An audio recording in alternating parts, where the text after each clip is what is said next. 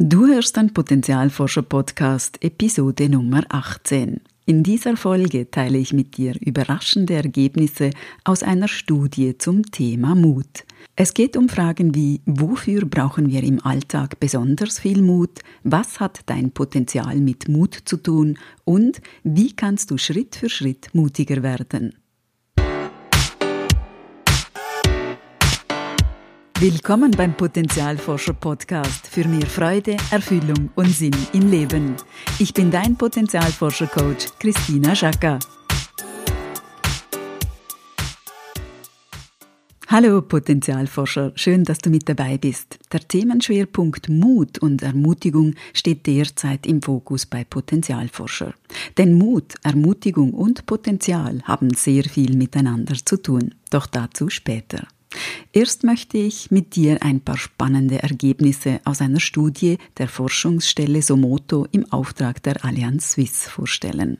Fast 13.000 Menschen in der Schweiz zwischen 18 und 70 Jahren wurden im Jahr 2018 zum Thema Mut befragt.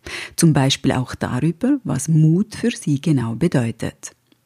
Auf Platz 1 bis 3 stehen Erstens ein Wagnis eingehen, also außergewöhnliche Dinge zu tun, die jenseits bekannter Grenzen liegen und ein Risiko beinhalten.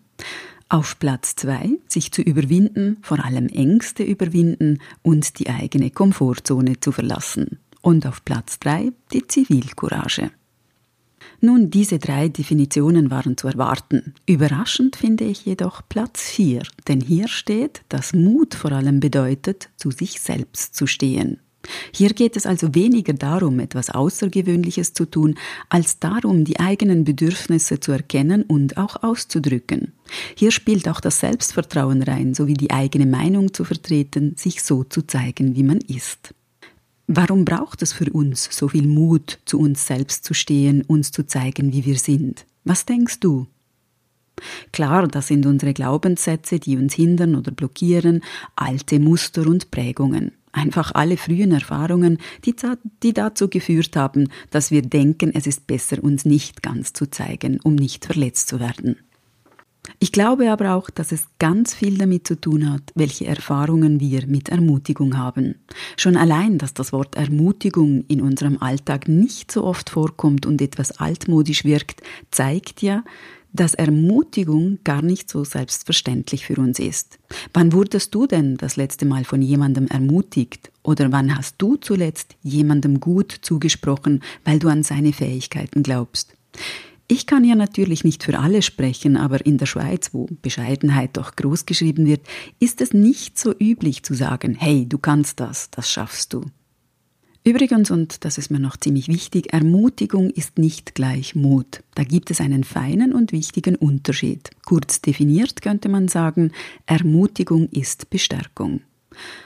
Und entmutigt zu sein bedeutet nicht grundsätzlich keinen Mut zu haben, sondern eben in einem Thema, in einem Bereich gerade verunsichert oder ängstlich zu sein. Es könnte zum Beispiel sein, dass du selbstständig bist und ein neues Produkt lanciert hast. Du hast ganz viel Arbeit und Herzblut dafür reingesteckt, doch es läuft leider nicht so wie gewünscht. Eigentlich läuft es fast gar nicht, obwohl du ein wirklich tolles und wertvolles Produkt auf die Beine gestellt hast. Klar, du bist enttäuscht und auch ein wenig müde von der ganzen Arbeit. Wenn jetzt aber noch etwas weiteres dazukommt, das nicht klappt, kann dich das entmutigen. Das heißt nicht, dass du grundsätzlich keinen Mut für einen Produktlaunch hast. Du fühlst dich einfach entmutigt und brauchst eine große Portion Ermutigung. Und manchmal brauchen wir eben nicht nur Ermutigung für eine Handlung, sondern auch Bestärkung, dass wir so, wie wir sind, genau richtig sind, gemocht und geliebt werden.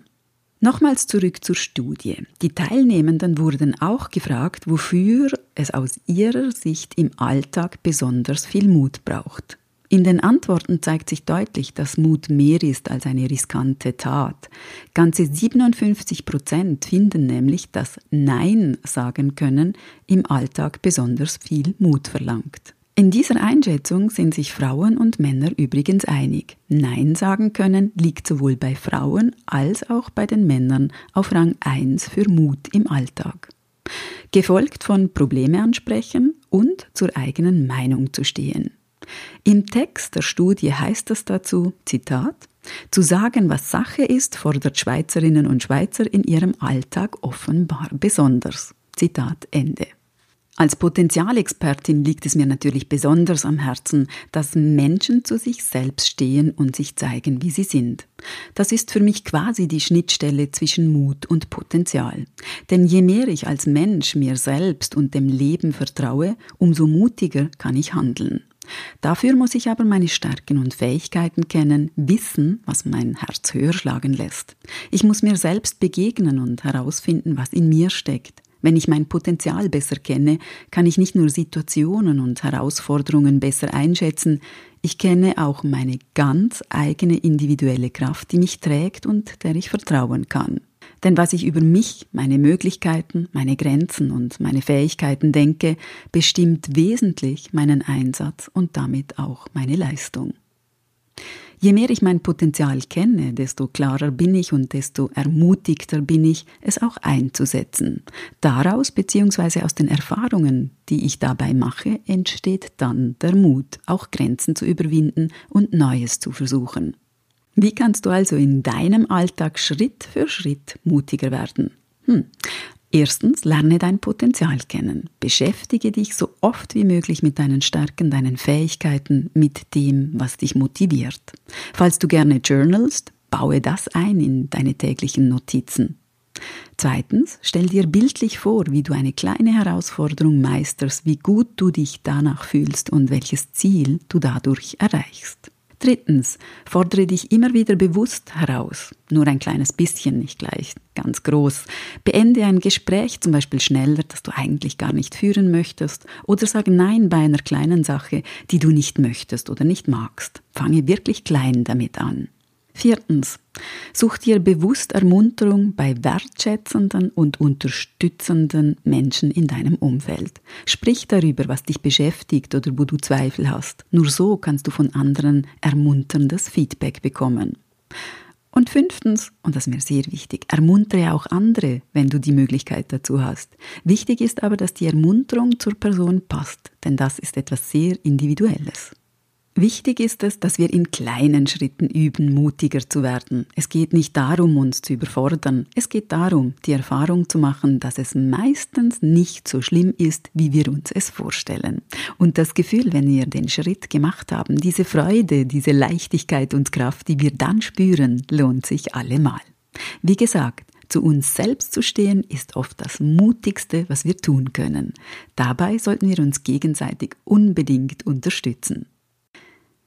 Wenn du gerade eine Portion Ermutigung brauchst, dann sei doch mit dabei beim Online-Live-Workshop Glaub an dich. Dort erfährst du in einer exklusiven kleinen Gruppe, wie du zurück zu deiner Power findest, welche Kraft in der Ermutigung steckt und welche Tools im Alltag hilfreich sind. Die Plätze sind beschränkt. Die Termine findest du auf meiner Webseite www.potenzialforscher.ch. Wie immer findest du den Link und auch die Quellenangaben in den Show Notes. Und denk daran, wenn wir unser Potenzial in die Welt tragen, dann ist es Magie. Etwas in uns leuchtet besonders hell.